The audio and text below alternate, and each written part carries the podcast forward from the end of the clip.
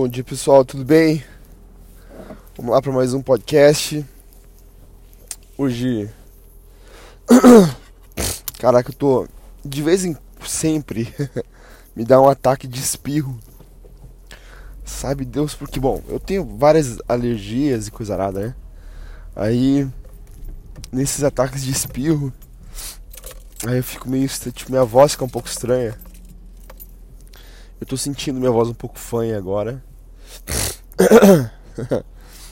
é, mas vamos lá, vamos lá. Não, não quero deixar de fazer esse podcast.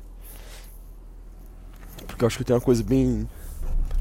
Pra mim é interessante eu, eu mesmo registrar. Eu falar sobre isso porque nos últimos dias isso tem é, mexido bastante comigo. um, eu sempre me fascinei pela defesa da fé e eu vou explicar isso mais profundamente. O nome disso chama-se apologética cristã. Apologia significa é, defesa, tá? Eu acho que é do grego ou do latim, eu, eu nunca sei. Até, eu até preciso me preocupar um pouco mais em saber exatamente fontes de língua, porque etimologia é uma coisa que me interessa. Mas assim, não, é, não ao ponto de eu falar, pô, sou um expert em etimologia. Mas eu sei que a, a palavra a palavra é, apologia, ela vem de, de apolo, apologia, que se não me engano é em grego que significa defesa. Ou é grego ou é latim, um dos dois. E aí você pode ter apologia de várias coisas, né? Por exemplo, apologia às drogas, quer dizer que você vai defender drogas, né? É, e agora quando tem apologia apologética cristã é o estudo dessa defesa do cristianismo, né, do porquê ser cristão. E isso começou comigo quando eu era no começo da minha adolescência, né? É, eu, filho de pastor, neto de pastor, eu comecei também, em algum ponto, a me questionar sobre a minha fé. Poxa, eu fui para os Estados Unidos, um lugar que na Flórida principalmente, ele é um mundo inteiro ali. Então você tem pessoas de vários países do Oriente Médio, da Índia, da China, da África, é, de países da Latinoamérica, da Europa, é, você tem pessoas de literalmente todos os lugares do mundo, né? E a Flórida é realmente esse lugar muito cosmopolitano. E eu falei, bom, eu nasci no Brasil, um país que católico cristão. Meu pai já era pastor, meu avô pastor. Quando eu nasci, já, já venho de uma linha disso. Será que eu não estou simplesmente crendo em algo é, só porque eu nasci nesse, nesse meio? Qual que é realmente. Uh, será que eu estou crendo na, na fé é, correta? E, e aí eu comecei a me questionar sobre isso. E eu fui então estudar outras religiões, fui estudar teologia também. Nessa época eu fiz é, o ETAD, né? que é, é, a escola de teologia da Assembleia de Deus. Então eu fiz lá na, na minha igreja, que era a, a Broadway, né? Assembleia de Deus na Broadway. E eu fiz o, o, o curso de teologia lá então. E e eu comecei a estudar outras religiões, né? Nisso eu descobri esse termo, né, da apologética.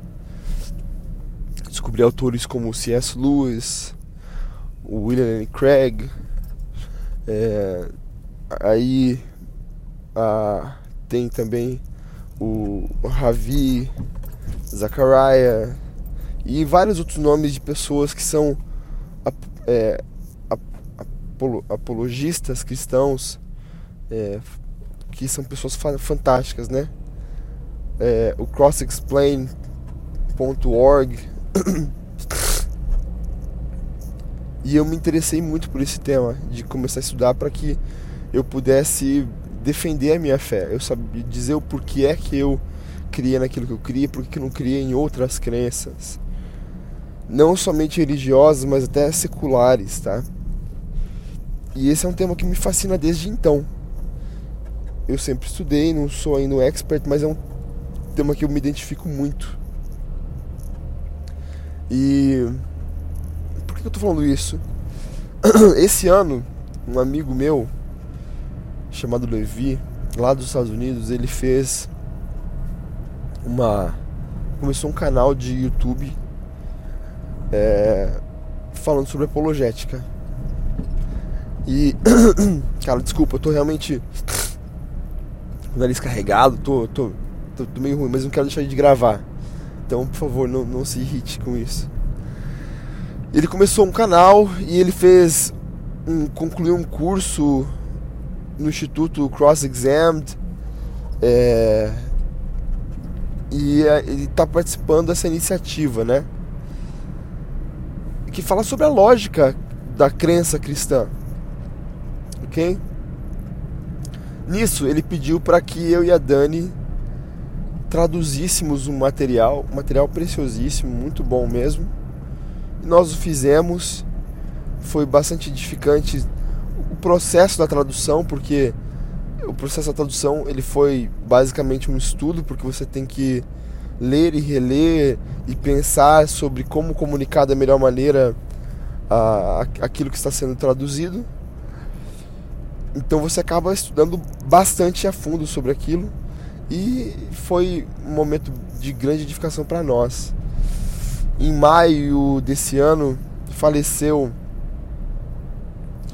é, o Navi Zachariah, que é um dos meus grandes heróis cristãos da, do meu tempo contemporâneo. E. Ou seja, tive prazer de ouvir ele falar. E que pena para um mundo que é a morte dele. Ele é um cara que ele é indiano, nasceu numa família muito tradicional hindu mas aceitou Jesus e desde então ele, um grande filósofo, começou a, a, a dar palestras em universidades, tanto, faz, tanto fazendo debates com pessoas de outras crenças, mas principalmente fazendo fóruns com perguntas de pessoas que ouviam as suas é, palestras e tinham dúvidas quanto a isso e precisavam, queriam de uma maneira entender um pouco melhor. E aí as pessoas faziam perguntas, isso em todo mundo, é, e ele respondia da melhor maneira possível. Então é incrível porque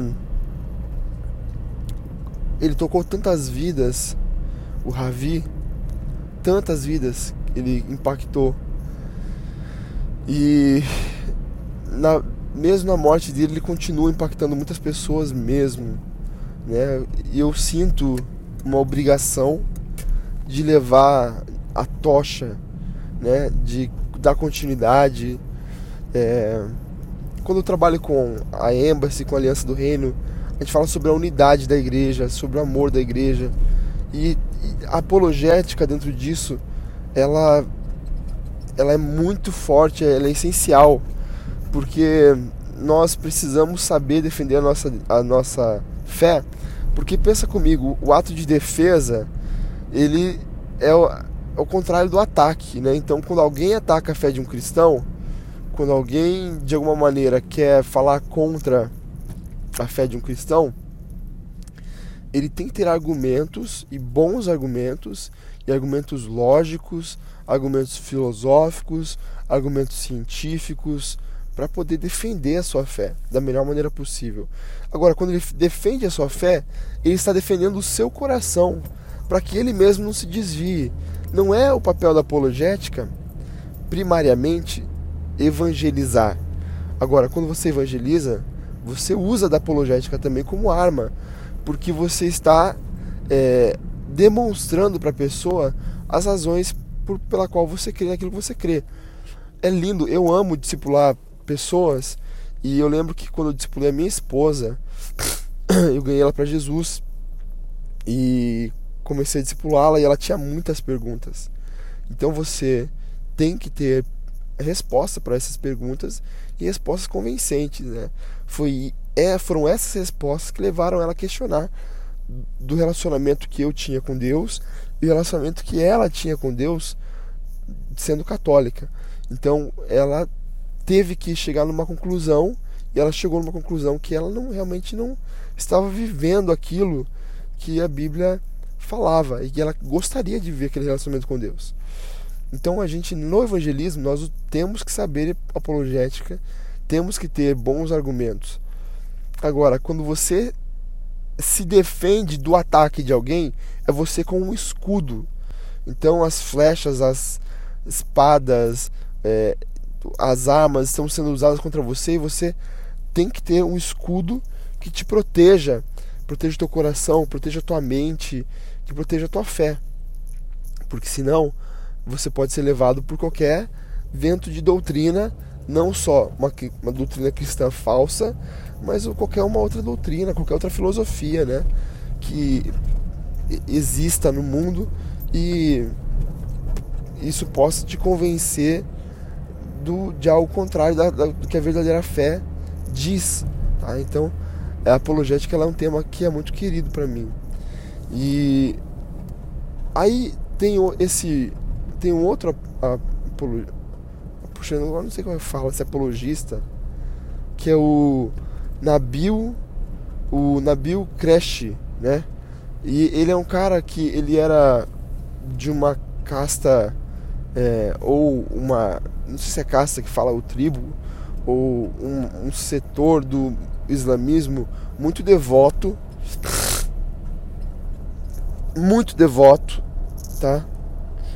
E ele ah, com cinco anos já tinha decorado vários é, versículos do Corão e já tinha já bastante é, sempre foi aprendeu a argumentar contra é, a fé cristã e a favor da fé islâmica ou muçulmana e ele na faculdade encontrou o melhor amigo dele o David não lembro, do, não lembro do segundo nome do David, mas era um cara que ele conhecia e sabia defender bem a fé cristã. E eles começaram a discutir, discutir, discutir, começaram a analisar profundamente a fé cristã e começaram a analisar profundamente a fé islâmica. E aí, Nabi ele se converteu a Jesus. E eu tô tipo triste porque eu não sabia disso. Mas em 2017 ele faleceu com 34 anos. E ele era um cara que ele fazia muita diferença. Ele estava evangelizando muitos muçulmanos, usando da lógica, usando de argumentos que realmente eram convincentes.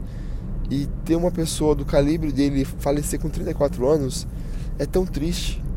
Aí, tipo assim, me pegou porque beleza, o Nabim faleceu. Aí o com 34 anos, o Ravi já morreu bem velhinho, mas assim, também nem tanto, mas com 74 anos. O, o, o Nabim foi de câncer no estômago e também foi de câncer o, o Ravi. Ah, cara, eu tô assim, tipo, me, me perguntando, me questionando, orando a Deus, falando com Deus. Eu sei que existem, como meu amigo Levi, várias pessoas que são apologistas e. Ah, cara, se eu tô falando errado, me, me desculpa. Eu não quero falar errado, não. Mas. É, eu realmente não esqueci como é que fala. O termo correto. Mas de qualquer maneira eu sei que existem pessoas se levantando, eu sei que existem pessoas, é, poxa, que fazem um trabalho lindo pelo mundo, mas eu sei que isso também é meu trabalho. Eu tive um sonho uma vez com Deus. Nesse sonho, Deus ele, eu saía da, da casa da minha família ali no Boqueirão, casa que minha família mora mais de quase 50 anos. E nesse sonho eu saía e eu olhava assim em direção ao, ao centro, pela Anne Frank ali, e se levantou uma nuvem. E Deus falou comigo com uma voz de trovão, que é inesquecível, inigualável, que foi algo terrível, gigantesco, lindo é, é, foi, foi a melhor experiência da minha vida foi ter ouvido a voz de Deus claramente. Né? E Deus me chamou e falou que eu deveria. Ele é engraçado que ele me chamou de Lucas. Aí eu fui estudar e Lucas tem uma mesma origem de Isaac, alguma coisa assim. Tem, tem uma razão específica. Eu anotei mas faz algum tempo já, não tô lembrado. E ele me falou, mas era eu, sabia que era eu. Que ele me chamou para pregar o evangelho para doutores, para estrangeiros, para os ricos, para os pobres, para judeus. É, e Deus foi falando assim, sabe, de todas as pessoas da terra. Foi o meu chamado aconteceu ali, onde Deus me chamou. Que coisa linda. Meu Deus, só de lembrar disso me emociona. Porque nada, nada no mundo se compara. Nada no mundo se compara. Então, hoje eu vivo, eu tenho a Bravo. A Bravo é um instrumento, sempre falo isso. A Bravo é um veículo de sustento para mim, para minha família. Mas na própria Bravo, todos os dias pela manhã eu faço a live orando, é, abençoando as pessoas. Eu não consigo não levar o nome de Jesus em todo lugar que eu vá em tudo aquilo que eu faça e eu quero fazer com mais intensidade, né? Então eu acredito que Deus ele está construindo isso em mim. Eu, eu, eu sinto fortemente uma construção de Deus na minha vida que quando eu fiz 34 anos, muitas das coisas que eu precisava aprender, eu aprendi. Eu entendo que todas as coisas eu passei de fase realmente. E Deus está construindo algo novo que é difícil explicar para você, porque é um sentimento e é um sentimento de dia a dia, de muita dependência, porque eu não sei o que vai acontecer, eu não sei o que Deus está fazendo, eu sei que Ele está fazendo, e eu sempre falo para vocês aqui, a minha oração é essa, e que seja a tua também. Eu falo, Deus, não me deixa fora daquilo que tu estás construindo. É, eu sei que tu estás fazendo algo, que tu tens uma intenção para o mundo, que tu tens um plano para o mundo, não me deixa fora disso, conta comigo, é, eu entrego toda a minha vida em suas mãos para que eu te sirva integralmente, inteiramente, com tudo que eu sou, com tudo que eu tenho, com todas as minhas forças, com todo o meu pensamento, com a minha família, com a minha criatividade, porque nada disso é meu, tudo é teu.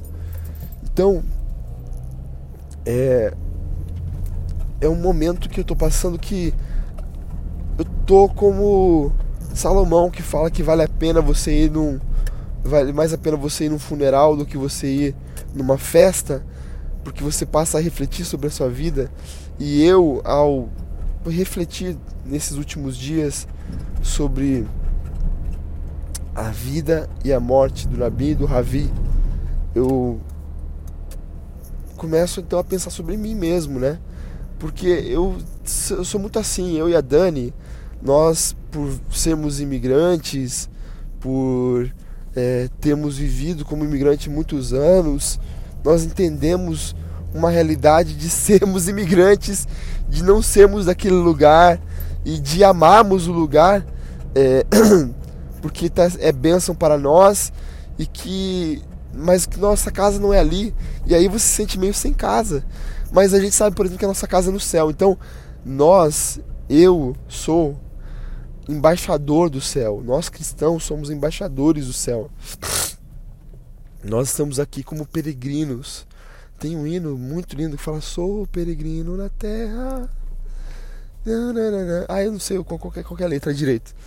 Mas que ele fala, eu lembro da melodia. Ele fala que eu lembro que ele fala que ele, ele é peregrino na terra e essa é a nossa realidade, né? Então, nós temos um lar, nós temos uma pátria, mas nós temos uma missão a qual nós representamos e essa missão ela é de nós sermos representantes do céu aqui na terra. A gente tem que mostrar para a terra como que é viver no céu. Quando as pessoas olham para nós, eles têm que nos ver como cidadãos do céu. E como cidadãos do céu, nós somos embaixadores da terra. Então eu me sinto um cidadão global do mundo. Eu não tenho fronteiras, eu não tenho limites. É, eu sinto que tudo isso aqui é de Deus e que Deus me enviou aqui para tocar em todas as coisas. É, e é, é um sentimento bom de se ter. É um sentimento maravilhoso de se ter. Mas ao mesmo tempo, eu sou novo, eu tenho 34 anos e me sinto muito velho já. É a idade que o Nabi morreu. E eu quero honrar Deus com a minha vida, sabe? Eu quero que cada dia, cada momento seja para honrar a Deus, seja de, de bem proveito. E eu tenho procurado fazer o máximo daquilo que eu posso fazer dentro das minhas limitações, né? Mas ah, cara, que que sentimento é esse que eu tenho de Deus está construindo algo em mim. E de, eu não quero desperdiçar esse sentimento, sabe? E você que está me ouvindo, é, você precisa aprender a se colocar no lugar de relacionamento com Deus, porque o plano dele é para com todos os seus filhos. Quanto mais você deseja, quanto mais você se aprofunda no relacionamento com Deus, mais ele demonstra interesse porque você tira as barreiras do pecado, da distração, para que ele fale conosco. Então, o plano dele, ele é para você também. Eu falo de maneira como eu sou especial, porque eu me sinto especial, porque Deus me faz sentir especial. É, mas isso não é algo exclusivo a mim, é algo que está disponível para todas as pessoas. Existe abundância no mundo em todos os sentidos, mas muitas pessoas não querem ou não tomam as atitudes corretas para abraçar isso. Então, é, eu estou chegando aqui no trabalho, mas eu queria gravar esse podcast para falar para você que Deus tem algo para você também. E eu sei que ele tem algo para mim. E isso não anula a tua ou a minha importância. Isso não anula quem você é ou quem eu sou. Então eu sempre falo de maneira como eu sou único, especial, porque eu sou. Mas você também pode se enxergar dessa maneira, porque Deus te enxerga dessa maneira. Então, fica com essa palavra, reflete nela, fica na paz do nosso Senhor Jesus, nós possamos ser úteis para Ele, que Ele possa, quando chegar nessa terra, olhar para nós e nos chamar de servos bons e fiéis. Amém?